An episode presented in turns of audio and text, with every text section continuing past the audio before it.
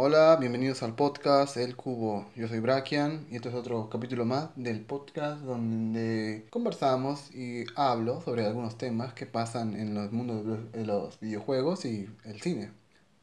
He repetido tantas veces esta introducción, no, no la introducción, sino lo que hago en este podcast. Ya llevo como 13 capítulos y lo sigo repitiendo una vez más. Pero nunca es mal, no es, no es malo repetirlo de nuevo, pero creo que ya está cansando esto tengo que hacer otra introducción porque eh, escuchar lo mismo siempre un montón de veces no creo que a nadie le guste. Sé que algunos lo hacen, pero no creo que duren tanto como yo hago las introducciones. Creo que tardo como que 10, no 10 minutos, digamos, 1 o 3 minutos de introducción creo que son. Pero, pero bueno, es un capítulo más de este podcast donde hablo sobre lo que pasa en los juegos, en el, en, las, en el mundo del cine, juegos, en el mundo del cine, series, las adaptaciones que traen algunas productoras como ya sabemos las clásicas de DC y Marvel y otras más. Bueno, en esta semana ha pasado muchas cosas, se estrenó Doom, hubo tragedias en el mundo del cine, Hollywood especialmente, murió una mujer accidentalmente por el actor Alan, Alan y otros sucesos más. Salieron muchas noticias sobre Spider-Man Far From Home y todo el mundo decía que no iba a haber tres Spider-Mans. Todos tiran ahora de que no va a haber tres Spider-Man, sino tres Tom Hollands haciendo de Spider-Man. Y todo el mundo salió a, a, a, tuitear y decir tal vez pase eso, tal vez no. Hubo entrevistas que daban la idea de que va a haber otro personaje misterioso, pero nada está muy claro. De un multiverso, un, un Spider-Verso aún falta la confirmación, pero un multiverso del MCU ya ya lo estableció Loki y eso es seguro. La cosa es que no sabemos qué multiverso será este.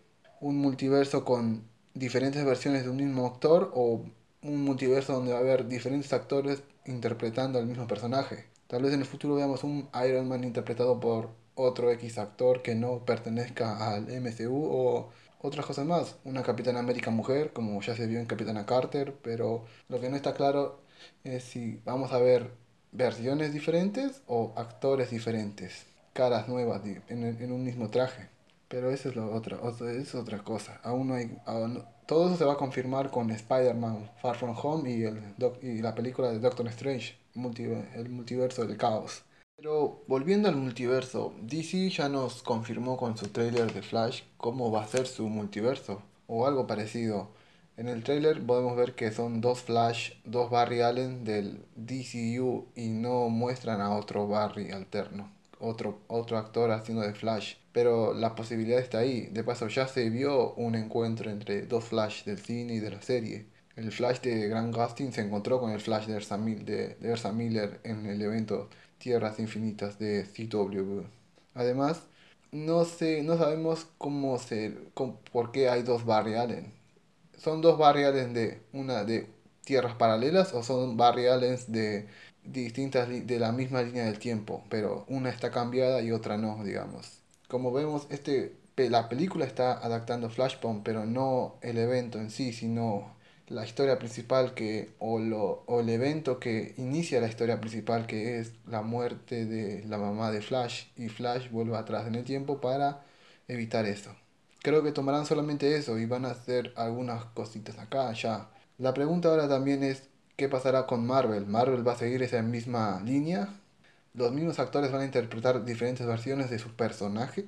Después de que se estrenó la, el trailer de Flash, y se vio a dos Ersa, Ersa Millers, todos ya dieron por hecho de que eh, iba a ser tres Tom Hollands y no iban a ser tres Spider-Mans. Además, el, hype por esta película de Far From Home es muy, muy grande y, un pequeño error va a hacer caer todo eso.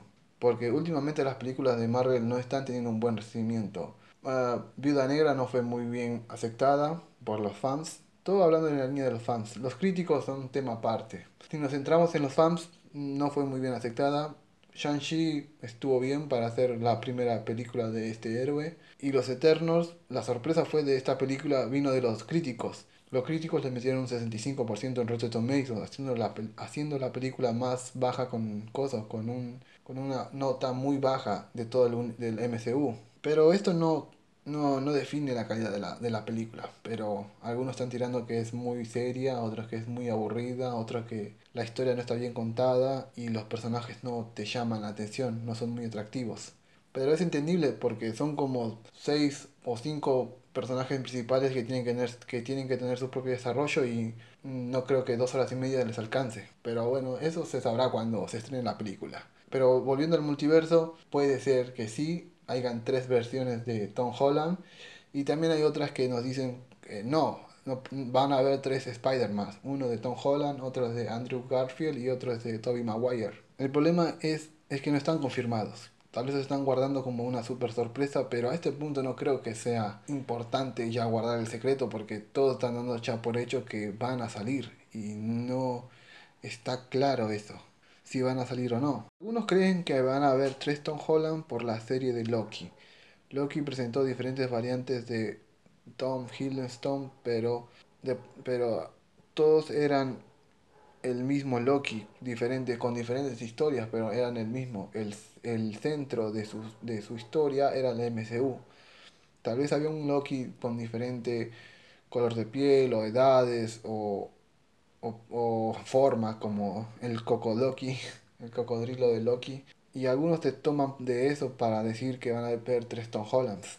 También últimamente salió una entrevista que se hizo a Tom Holland donde mencionó que hay una escena con Happy, la tía May, él y un cuarto personaje que para él fue una muy impresionante y le, y le, y le bajó la y lo dejó boca, boquiabierto pero no, no especificó quién era el personaje. Tampoco él sabe si, va a haber, si van a haber diferentes versiones de Spider-Man de películas anteriores. Pero nada, pero nada está claro. Todo es un tiro al aire. Algunos dicen que sí, van a haber tres Tom Hollands, otros dicen que no, van a haber diferentes versiones. Pero lo que es seguro sí es que van a volver los villanos de las anteriores películas del Hombre Araña, de Spider-Man. Ya hemos, ya hemos visto que está confirmado el Doctor Octavius, interpretado por Alfred Molina, también el Tende Verde, interpretado por, por Willem Dafoe, así que eso es seguro. Los villanos de las anteriores películas de, de Spider-Man van a estar, sí o sí. Además si, además, si seguimos con el tema del multiverso, en DC tampoco le está yendo muy bien como a Marvel en cuestión de qué va a ser su multiverso. Porque en DC se está, después del, después del tráiler estrenado de Flash, venía la pregunta de que, ¿qué es? ¿Un reinicio o una continuación? Porque había un montón de rumores de que todo, de Michael Keaton iba a introducirse en el DCU como un personaje recurrente. No iba a tener su propia película o serie porque la edad se lo impide, pero iba a hacer cameos y muchos en el DCU, principalmente en películas que sean del mundo de Batman. Por ejemplo, ahora se, ya, ya se confirmó el, el rodaje de Batgirl y vuelve J.K. Simons, el mismo actor que hizo de, coso, de Jim Gordon en, en el Zack Snyder Justice League. Técnicamente es el Jim Gordon oficial del DCU. Y después de, ese, de esa noticia se, se, se hizo la pregunta de que va a volver Ben Affleck también como Batman, porque va a volver como como Batman en Flash y todo y también se decía que ahí va a ser su última aparición como Batman. Después de eso deja el rol de, de Batman. Pero también hubo pequeños dichos de un montón de personas del medio de DC y de Warner de que no puede ser que tal vez aparezca o no. Incluso la misma la, la, la directora no sé quién pero miembros de la producción de, de Batgirl decían que el Batman real va a aparecer. Lo que no decían era cuál Batman, porque oficialmente ya va, ya, ya va a llegar Battinson como Batman y parece que, se, que tiene futuro su mundo, su universo. Ya tenemos confirmada la serie del Escuadrón de Policías de Gótica. Parece que también van a ver un, una serie que muestre el origen de, del pingüino. Así que no está sabe qué va a ser esto. Además, parece que no tendremos mucha una película de la Liga de la Justicia por mucho tiempo, porque actualmente se está introduciendo a nuevos héroes para juntarlos. Black Adam, Blue Beetle, Batgirl. Aquaman y Wonder Woman y Flash están confirmados que están adentro. El tema es que los dos, justamente los dos grandes héroes de esta marca, que es DC, no, no se saben si van a seguir o no. Con Henry Cavill ya no hay noticias de que siga, la Roca tira indirectas de que puede ser que nos peleemos un día con Henry Cavill. la producción de Batgirl dice que el Batman verdadero va a aparecer y hay una foto de un de uno de la producción con la capucha de Batman de Ben Affleck, así que no hay nada muy seguro. Además, este, este mes estrenó la película Duna, una película de el señor director Villanueve que me dejó impresionado. El escenario, los actores, las actuaciones son muy buenas, cómo se introduce este mundo de grupo de casas poderosas que están juntas y crean un que tienen un emperador y hay una casa que está tomando mucha popularidad y el emperador se alía con otra casa para eliminarlos. La casa Harkonnen, con ayuda del emperador, si ya viste la película, se tienen un plan para eliminar a la casa Atreides. Después de que la casa Atreides tomara control de cosas, del planeta que de la, el planeta donde se consigue la especie. No me acuerdo cómo se llama la, la, planeta. Arrakis, sí, se llama Arrakis el planeta que toma como suyo la casa Atreides para conseguir la especie, lo que ayuda a viajes por el espacio, al imperio. Muy buena película, me sorprendió. No tiene mucha acción, casi no se ve nada, pero lo, que me deja impresionado es la historia, o sea, te deja con sabor para más. Te puede, te puede, coso, dejar con un sabor de que fue muy lento, pero si sos alguien que, que, que, se, que puede esperar, tiene paciencia, te va a gustar la película. Al final de todo te dejas con un, con un sabor de va a haber una segunda parte. Sí, ¿cierto? O sea, va a haber una segunda parte y por suerte unos, unos días después se confirmó que sí, va a haber Doom parte 2. Que ese sí iba a ser la final. Yo pensé que este iba a ser una película de tres, pero el director salió a hablar y decir que no quiere hacer una franquicia y que va a cerrar el arco de, de Paul Atreides en esta segunda. Porque no hay mucho ya para, creo, para adaptar. Hay más libros, pero eso ya dependerá de cosas, del, del estudio si quiere hacer más. Por ahora se ve que le está yendo bien. Pero la eh, también su, su secuela ya está confirmada, pero la pregunta es si va a tener una tercera. Pero eso va, vamos a tener que esperar eso para el 2023, creo, porque para ese año se va a estrenar la segunda parte. Yo estoy empezando en comprarme el libro, así me adelanto un poco, porque me, la historia que presenta es muy buena y quiero saber más sobre eso. También me enteré al ver esta película y buscar por YouTube que esta película, que esta franquicia o esta historia estaba marcada porque ya ha habido muchas adaptaciones de este libro, Dune, y todos habían sido no horribles, pero no fueron el boom que debería ser, o no fueron un gran éxito. Y justo esta película, después del tercer intento de adaptación, por fin lo logra. El primer intento fue en el 83, con una película donde adaptaba todo el libro, pero los efectos y la historia, como se estructuró, no eran muy buenos. No sé por qué falló, pero no fue buen aceptado, digamos. Después de ahí la, franquicia o la historia de Doom fue marcada como, un, como una obra imposible de, adaptar. Después se volvió a intentar con una serie, creo que es una serie, que se llama Doom Legado o Doom Leyendas. Tendría que ver bien cómo, cómo se llamaba la serie, pero tenía unos dos nombres. Doom Leyendas se llama. Es una serie creo que de tres capítulos o más, pero que también trata de adaptar la, el, libro y no puede y no se pudo. No se pudo y no fue un éxito porque no es recordado incluso ahora. Pero este tema de adaptaciones me hizo pensar qué es lo que hace que una obra sea bien adaptada. Porque una película que no tenga una buena adaptación pero esté bien estructurada la película puede ser bien recibida. Y hay muchos ejemplos de eso, como Venom. Venom no es una adaptación fiel al coso, a, ninguna historia.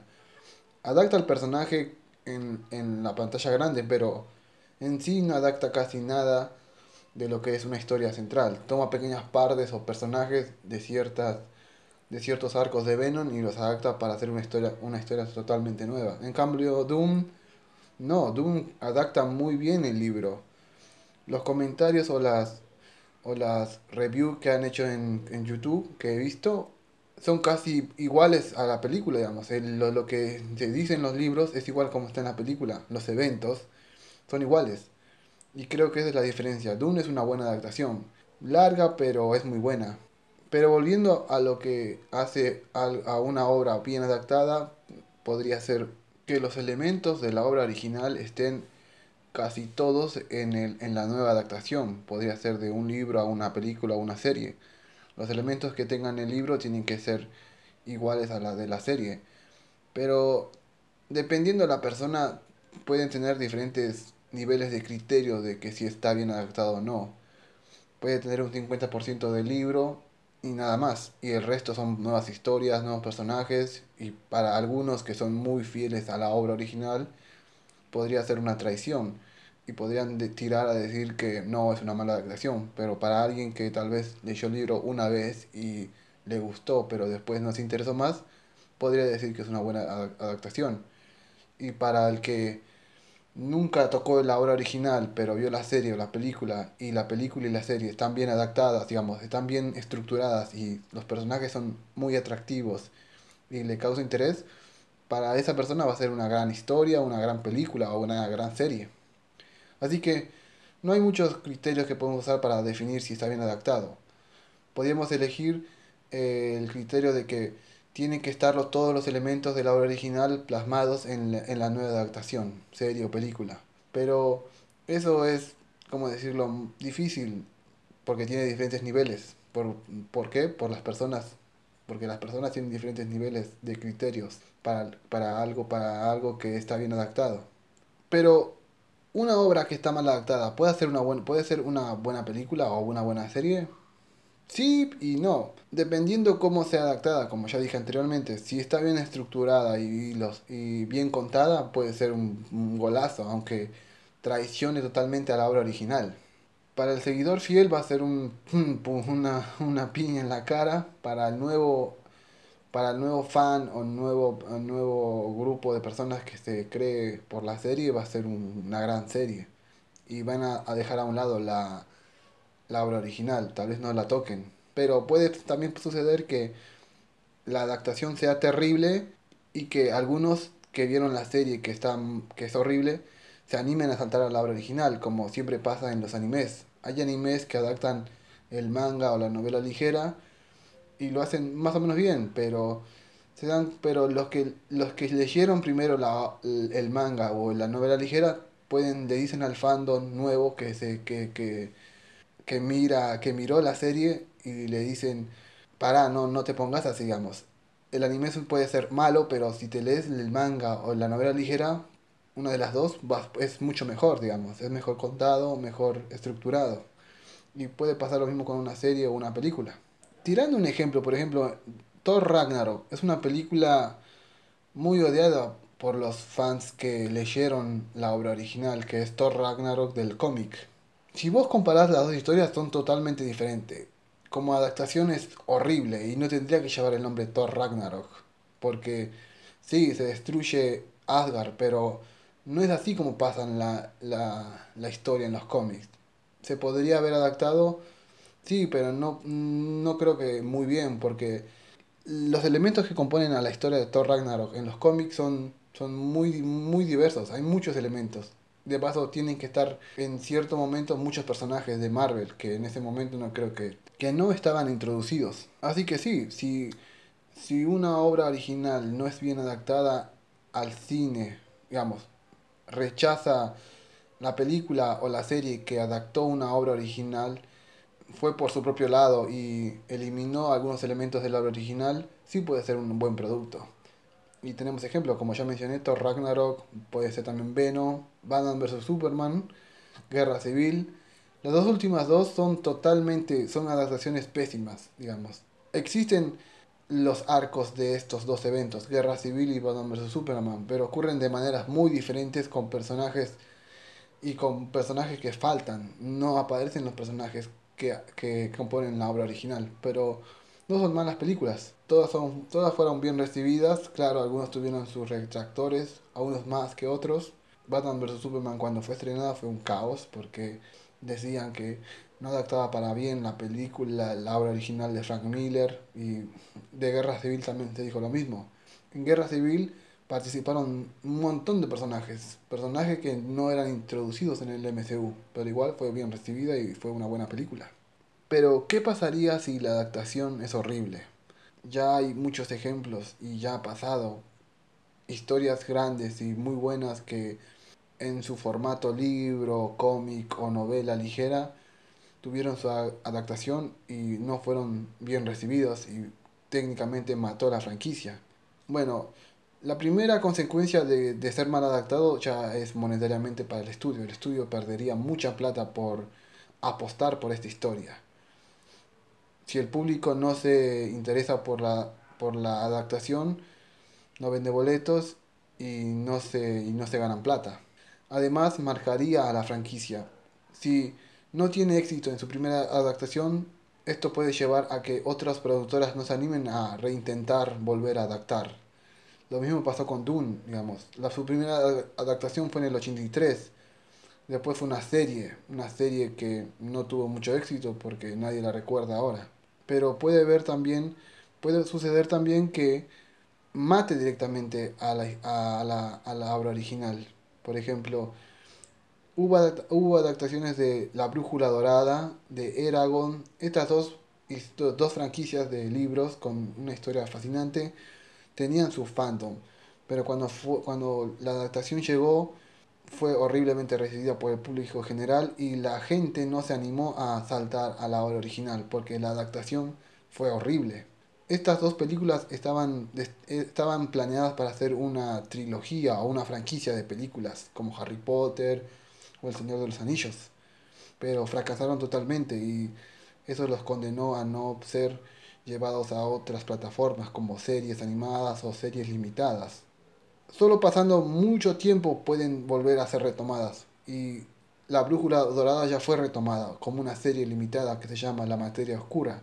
Y hay rumores de que Eragon va a tener una, va a tener una adaptación nuevamente, como una serie también, pero en Disney Plus.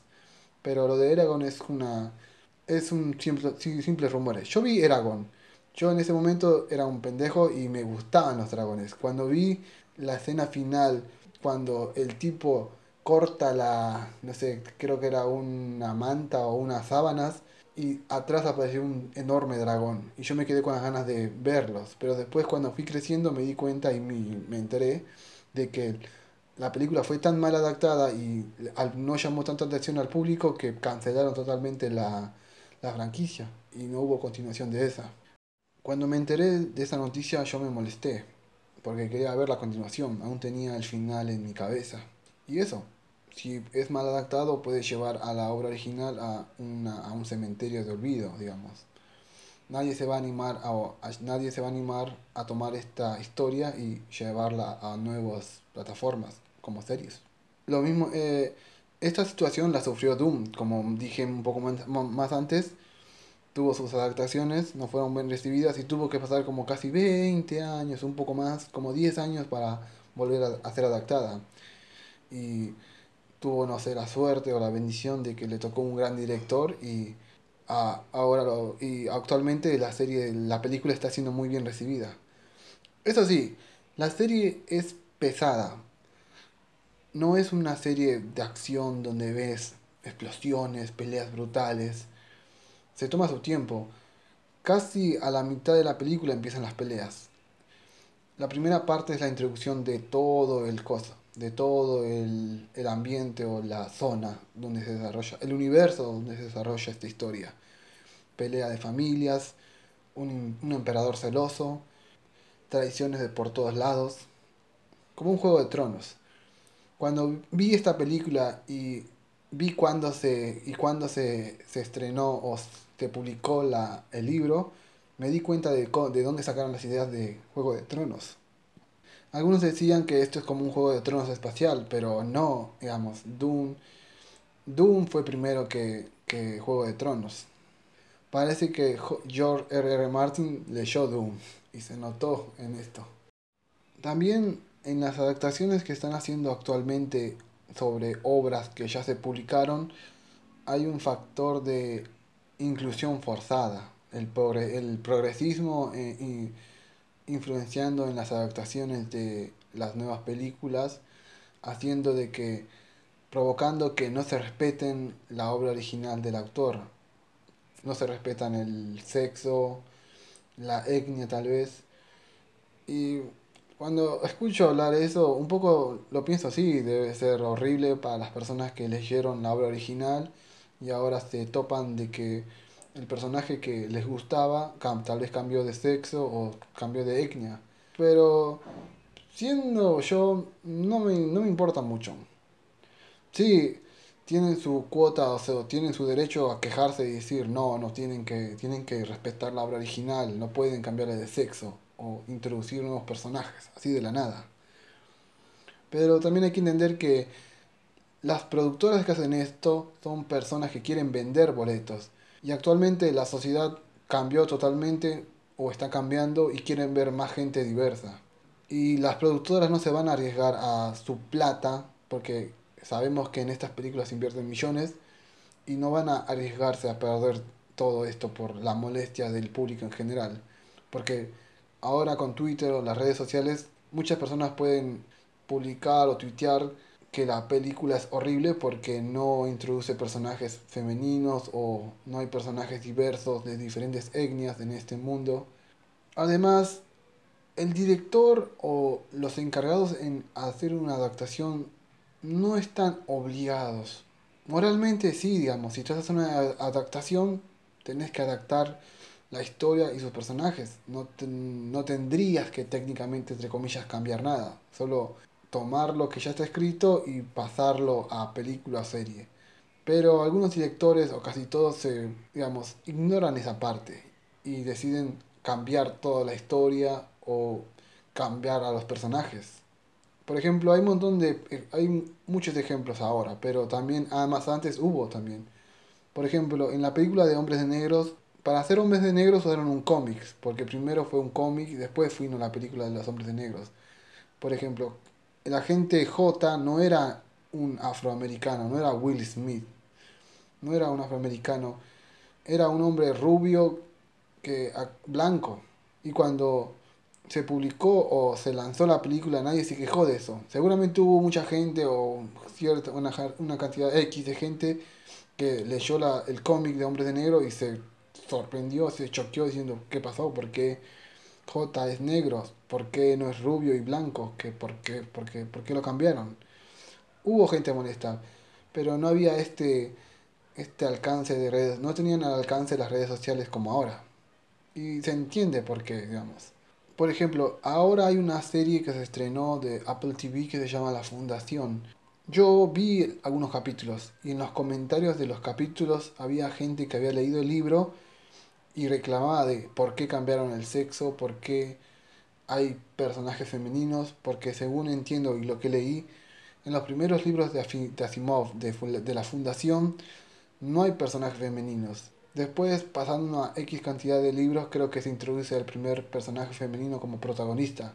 También se le cambió de sexo a un montón de personajes, creo. Claro, yo me puedo tomar, miren, me puedo tomar como yo como ejemplo. Yo no leí el libro de la Fundación, pero a mí la serie que me presentó Apple TV me está encantando, digamos. Es como Doom, no tiene muchos momentos de acción y pelea, pero la, la trama que te presenta, la situación que está el imperio, son muy buenos que a mí personalmente me atrae, digamos, este, esta disputa política entre el, el, eh, el borde exterior contra el imperio que se revela. Para los que quieran ver Fundación, digamos, les tiro una, una mini resumen. Harry Sheldon, un matemático. Para los que quieran ver la serie de Fundación, eh, les voy a tirar un mini resumen o una sinopsis mía. Eh, hay un matemático que se llama Harry Sheldon que desarrolla la ciclohistoria. La ciclohistoria establece ciertos comportamientos de grandes cantidades de gentes, por ejemplo, un imperio o un reino. Y lo que dice y lo que él desarrolló es que un imperio va a llegar a su tope de, de esplendor y cuando llega ese momento va a empezar a caer. Y lo que él predice es que el imperio, que a él, que él, él pertenece al, al, imperio, él dice que su imperio va a caer, digamos. El imperio va a caer. Va a haber unos miles de años de matanza y barbarie. Y él con su fundación quiere reducir ese tiempo de barbarie a mil años nada más. Comparado a los 30.000 creo que mencionó que iba a suceder. Y después de, después de esa premisa comienza toda la historia. que a mí personalmente me gustó, me está gustando la serie. Ya estoy, mm, voy por el quinto capítulo y quiero que se estrenen más, porque cada capítulo se estrena a la semana. Lo que no me gusta es que no tenga mucha popularidad, o sea, no esté haciendo que un montón de gente la vea. Entiendo por qué, digamos, no es una serie como no es una serie como The Voice que hay peleas cada tanto o otras otras series más donde siempre hay guerras o conflictos o peleas. Esta serie es más relajada, digamos. Cuenta una historia tranquilamente sin muchos enfrentamientos, como un imperio de miles de años está empezando a caer y, la, y la fundación es su única esperanza de que ese 30.000 años de barbarie solo sean mil años nada más. Y eso, está muy bueno, tendrían que animarse a verla. Bueno, el podcast lo dejo acá, este fue otro capítulo del podcast El Cubo, yo soy Brakian y hasta el próximo capítulo. Chao, nos vemos.